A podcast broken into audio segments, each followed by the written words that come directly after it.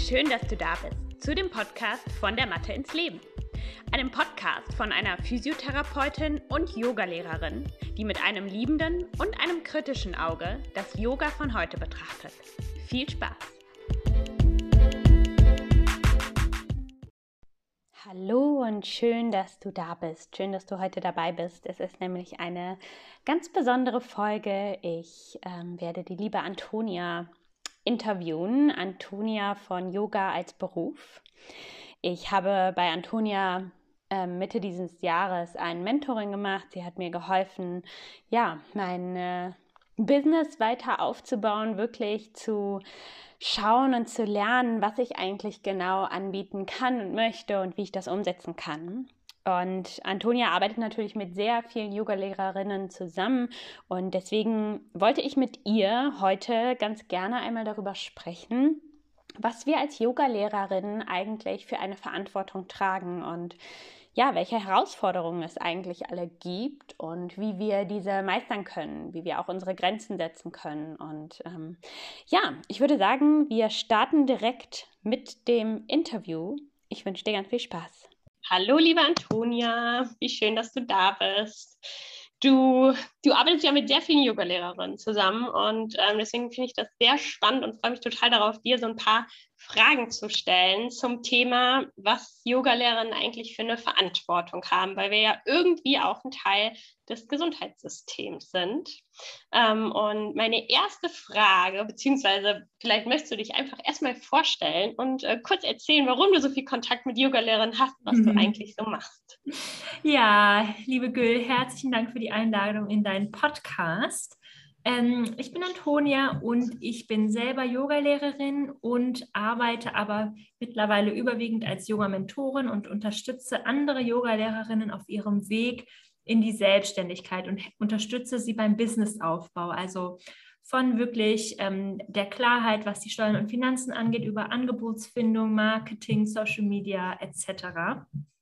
Und ja, halte Vorträge darüber auch in Yoga-Ausbildungen, habe da verschiedene Programme. Das ist so das, was ich mache. Das findet alles online statt. Deswegen habe ich aus dem ganzen deutschsprachigen Raum Yoga-Lehrerinnen in meinen Angeboten. Mhm. Ja, ich durfte ja auch bei dir das Mentoring machen und äh, ja, die Antonia macht äh, das einfach wunderbar. Du machst es äh, wirklich sehr toll und auch so ja, einzigartig in diesem Markt. Ähm, ich freue mich sehr, dass du hier bist. Ähm, ich glaube, als erstes möchte ich dir mal eine Frage stellen, äh, quasi als Yoga-Lehrerin und gar nicht so sehr als äh, Mentorin. Ähm, bist du denn in deinem Alltag als Yoga-Lehrerin schon mal irgendwelchen medizinischen Fragen, ähm, ja, mit medizinischen Fragen in Kontakt gekommen? Ja, tatsächlich ähm, passiert es relativ häufig, dass mhm. SchülerInnen äh, vor, während oder nach dem Unterricht sagen, oh, mein Arzt hat gesagt, ich hätte Verschleiß in den Schultern. Denkst du, man kann da noch was machen? Das kommt auch gern mal von Leuten dann in meinem Alter. Ich bin 30. Mhm. Wahrscheinlich ist es kein Verschleiß. Oder ähm, eine Schülerin mit Kalkschulter. Letztens hat mir jemand gesagt, er hätte einen verspannten Beckenboden, ob wir da nicht mal was machen könnten. Oder mhm.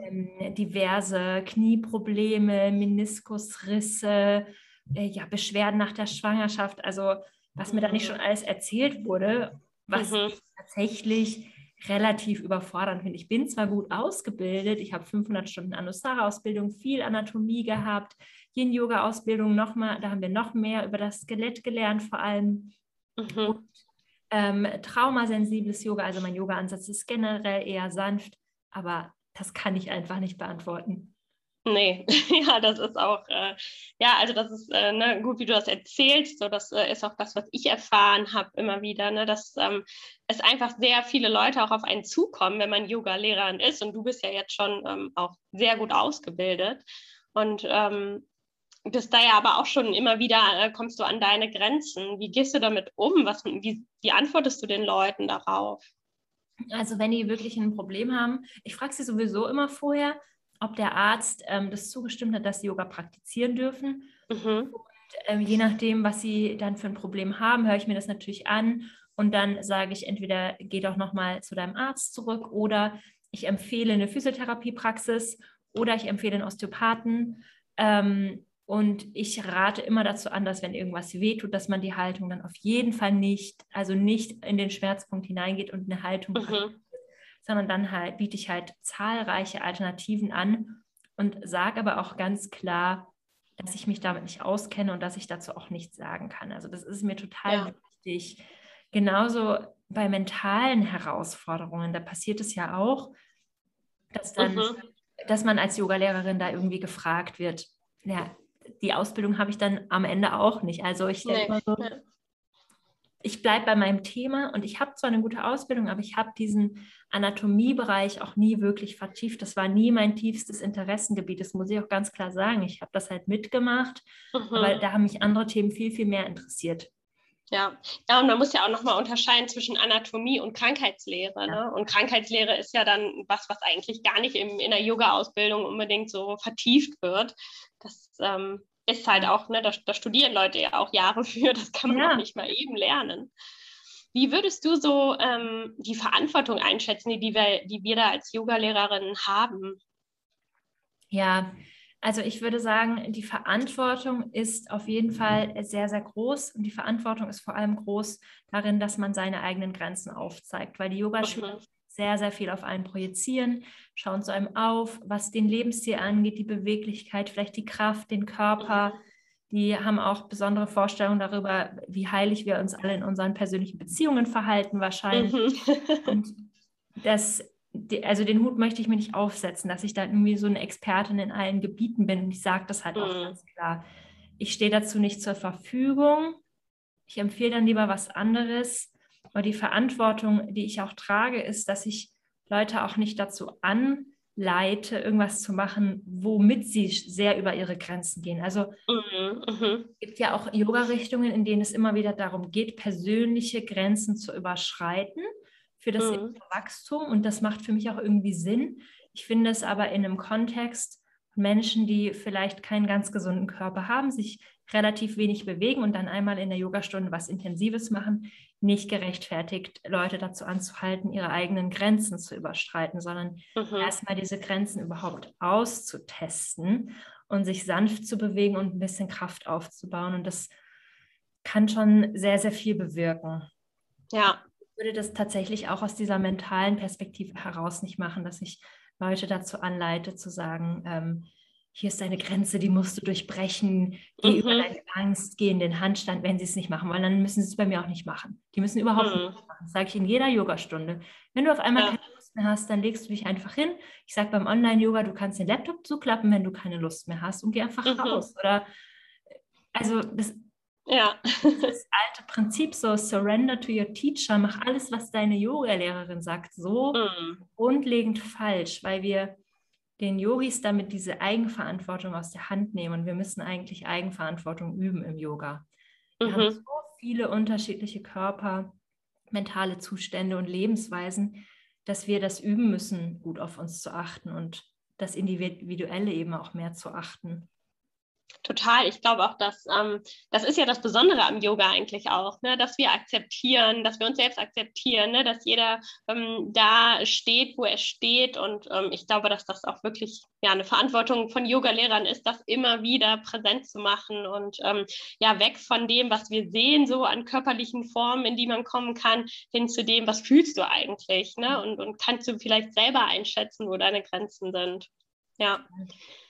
Wenn, ähm, also was ich immer wieder mitbekomme, ist auch, dass Yoga-Lehrerinnen ähm, ja selber auch sehr unsicher sind. Was würdest du jetzt so ähm, ja, für Anlaufstellen oder Möglichkeiten ähm, denen nennen, um, also wenn die jetzt zum Beispiel auch bei dir ins Mentoring kommen und sowas erwähnen, ähm, um da irgendwie ein bisschen selbstbewusst damit umzugehen oder was können die da machen? Also ich finde, am besten ist es immer, wenn man sich fortbildet und einfach mehr lernt. Es gibt mhm. ja zum Beispiel ähm, die Fortbildungen von Eva, Eva Obermeier ähm, im Ortho-Yoga, die sind ja mega mhm. gut. Dann gibt es ganze Wochenenden zu einzelnen Körperteilen. Mhm. Ähm, was mir generell im Yoga auch fehlt, ist einfach so eine Körperdiversität oder generell Diversität, dass man sich auch mal mit so einem Accessible Yoga auseinandersetzt und schaut, wie kann ich ähm, Hilfsmittel generell mehr einsetzen. Es gibt ja auch so Accessible Yoga Fortbildungen, dass man Yoga zugänglicher macht. ähm, mhm. für Menschen mit Behinderungen, mit anderen Körperformen. Es ist bei uns einfach, Yoga ist jung, weiß, schlank und mhm. körperlich ähm, absolut fit. Das ja. sind aber nicht die Mehrheit der SchülerInnen. Das ist bei uns repräsentiert es die Mehrheit der Lehrerinnen. Und mhm. das finde ich ganz, ganz problematisch. Und dass man selber dann auch einfach schaut, ähm, dass man nicht nur das unterrichtet, was man selber quasi kann und machen möchte, sondern dass man sich dann empathischer auf den Schüler oder die Schülerin einstellt. Und dazu kann man wirklich ähm, noch wahnsinnig viel lernen. Also ich habe auch ein tolles Buch zum Beispiel, das heißt ähm, Teaching Yoga Beyond the Poses. Mhm. Generell, vielleicht ist, sind auch einfach körperliche Asana für manche Menschen gar nicht mehr der Schwerpunkt irgendwann. Ja, es gibt, es gibt sehr, sehr viele Möglichkeiten, sich da, glaube ich, ja. fortzubilden. Ähm, ja, in, in Teacher-Trainings mal nachzufragen, ob man vielleicht mal eine Dozentin oder einen Dozenten einladen könnte zu den Themen. Also das ist mhm. mir teilweise auch ein bisschen zu flach bei den Ausbildungen, die ich so sehe. Das ist einfach grob fahrlässig, ähm, wie wenig Ausbildung die Schülerinnen da dann auf eine Horde, also eine große Gruppe, ja teilweise steht man ja dann gleich vor 30 Leuten, da losgelassen werden. Mhm. Ja, was würdest du denn empfehlen? Kennst du vielleicht noch was Gutes? Ähm, also was ich finde es immer so ein bisschen schwierig, ähm, Anatomie, also Anatomie lernen heißt ja nicht, dass wir dann tatsächlich das am Menschen anwenden können. Mhm. Also es ist natürlich nicht verkehrt, Anatomie zu kennen. Ähm, was ich, es gibt ähm, zum Beispiel äh, Lara Heimann mhm. und ähm, die macht eben auch, also die hat einen Newsletter zum Beispiel, ähm, wo sie jeden, äh, jede Woche eigentlich ein typisches Krankheitsbild ähm, wow. Ähm, beschreibt. Das ist zwar auf Englisch der Newsletter, aber ähm, das ist, finde ich, auch immer wieder super spannend und da erzählt sie wirklich quasi, was für Probleme können im Yoga auftreten, entweder irgendwelche Beschwerdebilder oder eben auch ähm, Asanas, worauf sollte man achten. Auch auf Instagram teilt sie da super viel. Ähm, also wenn ich jetzt sowas neben wirklichen Fortbildungen nennen müsste, wäre es tatsächlich, ja, Menschen auf, auf Instagram zu folgen oder Newslettern zu folgen, die solche Themen haben, um irgendwie immer wieder Input zu bekommen. Ich glaube, gerade wenn man jetzt nicht so, wie du vorhin sagtest, nicht super interessiert ist ne, an Anatomie, dann will man vielleicht jetzt auch keine gesamte Ausbildung dazu machen, aber ähm, sich einfach immer wieder so Häppchen zu holen ähm, und immer wieder so Anregungen zu bekommen, das das wäre, glaube ich, so das, was ich, ähm, also da, dadurch lerne ich auch immer wieder was. Ja. Ja, das ist echt, also Laura Heyman ist ein Riesenvorbild. Also als Yoga-Lehrerin, mhm. als, auch natürlich als Businessfrau. Wahnsinn, was sie da mit ihrem Leben ja. aufgezogen hat. Total. Und ich finde auch, man, ähm, also sie hat ja auch so ein sehr physisches Yoga. Und ich finde, ähm, gerade wenn ich jetzt ne, so das klassische Yoga übe und dann mal ihr Yoga übe, dann merke ich das immer so krass, den, den Unterschied, wie viel ja, stabiler ich mich fühle und zentrierter ich mich fühle. Ähm, aber ich merke dann eben auch immer irgendwann wieder, ja, ich habe aber auch wieder Lust, um, ne, mehr ins Klassische zu gehen und irgendwie weg von diesem physischen Yoga ich glaube, dass, und das ist, glaube ich, auch was, was viele ja haben, ne? also dass viele ja. Yoga-Lehrerinnen auch sagen, ne, ich, ich, mir geht es jetzt gar nicht nur um den Körper, sondern mir geht es eben über, um das auch, was darüber hinaus passiert. Und ähm, ja, da, kann ich es auch total verstehen, dass das viele Yoga-Lehrerinnen auch überwältigt, diese, diese Verantwortung, die man eben auch auf dieser medizinischen Ebene irgendwie trägt. Total, total. Ja. Ähm, wenn jetzt jemand ganz neu als Lehrerin startet, ich glaube, du hast, begleitest ja auch einige ähm, ja. Yoga-Lehrerinnen, die so, so ganz am Anfang ihrer Karriere sind. Ähm, da habe ich auch schon öfter mal gehört, dass sie zum Beispiel auch Angst haben, ähm, ja, anzufassen. Jetzt gerade ist das ja eh weniger relevant, aber ähm, was würdest du da so sagen aus deiner Erfahrung? Sollen die erstmal warten, bis sie sich da sicher fühlen oder würdest du sagen, direkt anfangen, ähm, auch zu assistieren irgendwie, also hands-on ähm, zu arbeiten? Was ist da so deine Einschätzung? Mhm. Ja, also ich finde, wenn man es in der Ausbildung gelernt hat, dann kann man es, dann sollte man das auf jeden Fall gleich machen. Einfach ins kalte mhm. Wasser springen und diese Sachen üben ich weiß aber selber aus eigener Erfahrung, ähm, dass es total überwältigend sein kann. Wenn man, man steht vorne auf der Matte, man läuft rum, man gibt Ansagen, man schaut sich die Schüler genau an, dann darf man nicht den roten Faden verlieren mit dem Unterrichtsplan, dann noch hands-on. Es ist viel. Mhm. Aber was ich halt früher immer wieder gemacht habe, also ich habe mir einen relativ genauen Zettel geschrieben mit allen Asanas und Ansagen in der Abfolge Und ich habe mhm. ständig zwischendurch Haltung des Kindes gemacht, auf meinen Zettel geguckt ja. und weitergemacht. Das hat mir total geholfen. Und dann habe ich das irgendwann gelernt, dass ich mir diese Abläufe von Yogastunden nicht mehr aufschreiben muss. Und dann mhm. wurde es mit der Zeit flüssiger. Aber ich habe schon versucht, von Anfang auch das Gesamtkonzept zu unterrichten. Ja. Und generell, was Verantwortung angeht, finde ich, müssen wir einfach ehrlich und authentisch sein. Man, mhm. man darf zu seiner Gruppe sagen, ich bin Anfängerin, das macht dich nicht zu einer schlechteren Yogalehrerin. Ich hatte ja. so eine tolle Yogalehrerin, die war auch mega ungelenkig, aber mhm. ich fand sie einfach von ihrer Art her so toll. Also ja. durch, durch Yogini, ähm, es hat mich total weitergebracht. Und mhm. Mhm. so vorgeben, jemand zu sein, der ich nicht bin, weil wir kommen ja. alle zu diesem Punkt, erfahrener zu sein, aber die Erfahrungen, die wir am Anfang machen, die dürfen wir auch nicht missen. Also ich sage es auch immer, mhm siehst so jeden, jeden Punkt auf der Strecke, wo du gerade bist. Die Angebote, die du jetzt hast, die hast du in einem Jahr sowieso nicht mehr. Ja. Aber wir müssen es trotzdem lernen zu genießen, mhm. weil gerade Yoga unterrichten und Yoga-Business-Aufbau, das ist so ein Marathon und es geht, es ist aber ein Marathon ohne Ende, weil es geht immer mhm. weiter und immer weiter. Wir entwickeln uns immer weiter. Ja. Ja. Ja, total. Ich musste gerade irgendwie an, ich weiß nicht, ob du Yoga with Adrian kennst. Ja. Das ist ja auch so ein, und bei ihr, das, ne, also sie hat auch eine krasse Entwicklung durchgemacht, was so auch ihre eigene Ausrichtung angeht. Aber ich, bei ihr fand ich es mir auch immer wieder aufgefallen, dass sie Sachen vielleicht nicht perfekt umsetzt, ne? Oder also so auf, auf dieser ja. physischen Ebene, aber sie ist einfach so eine sympathische, tolle Person, dass ich trotzdem super gerne ihre, ihre Videos mitmache. Und ich möchte da wirklich auch jede Yoga-Lehrerin ähm, ja irgendwie bestärken, dass man, dass man sich ja davon nicht einschüchtern lassen soll. Man kann das gar nicht alles wissen. Und selbst ich, die seit zehn Jahren als Physiotherapeutin das macht, ich, ich komme auch immer wieder an meine Grenzen äh, in, in gewissen Punkten. Ne? Also da ähm, finde ich, man, man sollte da dranbleiben und die Entwicklung kommt ja sowieso, wie du sagst. Und ähm, ja, das, ähm, das ist ja auch nur ein Teil. Yoga ist ja einfach so riesig ähm, und, und so breit gefächert. Ähm, ja. Total. Genau. Und ich würde am Anfang immer raten, einfach was Einfacheres zu unterrichten, vielleicht mit ein paar Wiederholungen. Das mhm. ne, diese super komplizierten Klassen, Mandala-Flows, es braucht ja.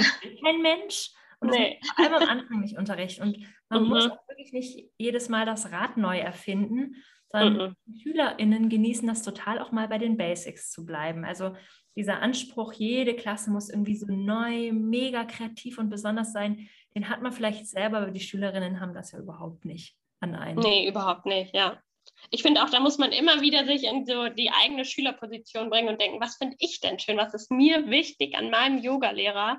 Und da ist es mir nicht wichtig, dass sie mir alle Muskeln im Körper aufzählen kann, sondern ne, mir ist wichtig, dass das eine authentische Person ist, der ich äh, vertrauen kann auch. Ja, genau, wo ich mich halt auch sicher fühle. Und sicher fühlen wir uns halt mit den Asanas, die wir auch selber gut beherrschen und auch gut ansagen können. Genau. Ja. ja. Ja, es ist auf jeden Fall ähm, ja, ein großes Thema und ich glaube, dass das irgendwie, glaube ich, auch ja, jede Yoga-Lehrerin irgendwann mal begleitet hat, so auf ihrem Weg. Ähm, vielleicht möchtest du noch mal kurz erzählen, wie ähm, Yoga-Lehrerinnen mit dir zusammenarbeiten können. Ja, gerne, danke schön.